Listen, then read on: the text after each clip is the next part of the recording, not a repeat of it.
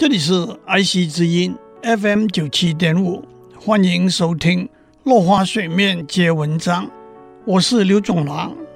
今天我们讲《三字经》的家庭教育。昔孟母，择邻处，子不学，断机杼。窦燕山有义方，教五子，名居扬。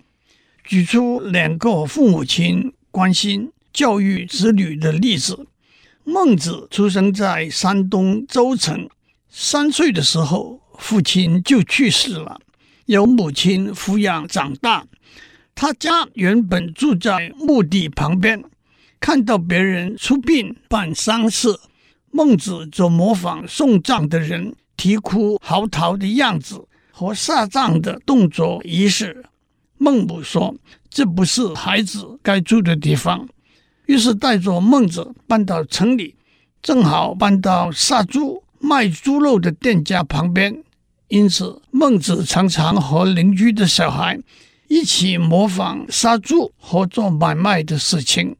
孟母又说：“这不是孩子该住的地方。”于是再度搬家到学宫旁边。每月初一、十五，官员进入文庙，行礼跪拜。一样进退，孟子也一一记住了。孟母说：“这才是孩子该住的地方。”就此安居下来了。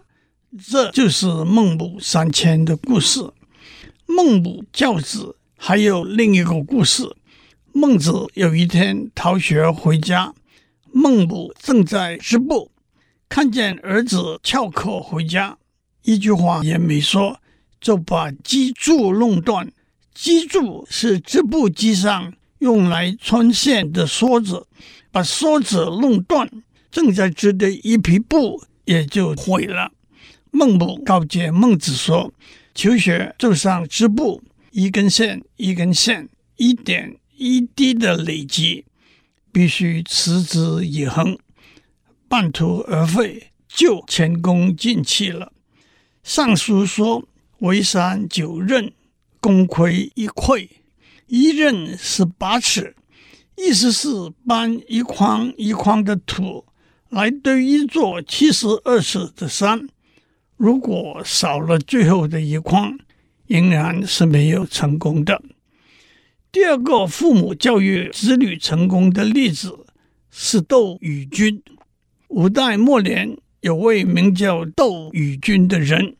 因为祖居在燕山附近，所以人们也称他为窦燕山。窦燕山有五个儿子，每一个都好好的接受教育。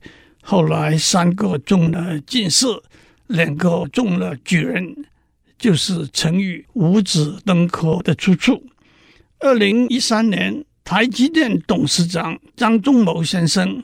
荣获台大颁授名誉博士学位，这是他拿到的第八个博士学位。在典礼上，他讲了一个小故事：年轻的时候，他的父亲看到朋友家的春联写“五子四博士”，也想写“一子一博士”，却被母亲吐槽说好像弱了一点。张董事长接着说。如果父亲人在世，现在就能写一至八博士，母亲也不会再说弱了一点了。其实后来张董事长还获得其他大学的名誉博士学位。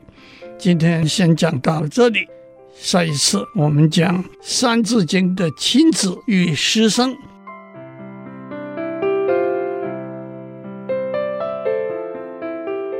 以上内容由台达电子文教基金会赞助播出。